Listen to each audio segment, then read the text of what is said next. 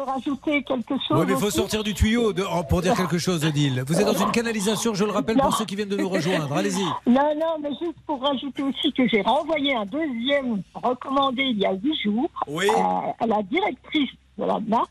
Euh, bon, bah, voilà, euh, toujours Oh, et, rien. et rien. Allez, on s'en occupe. Odile, Odile, qui est la femme spirituelle hein, de Nicolas Hulot, puisque Nicolas Hulot parlait comme ça. Est-ce que vous pourriez me dire, s'il vous plaît, Odile, si ça ne vous ennuie pas, euh, je m'approche, mais la situation est de plus en plus dangereuse pour moi. Allez-y.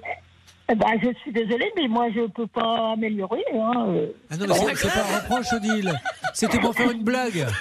Parce que vous savez, Nicolas Hulot, il parlait comme ça. Il était toujours. Je suis dans une.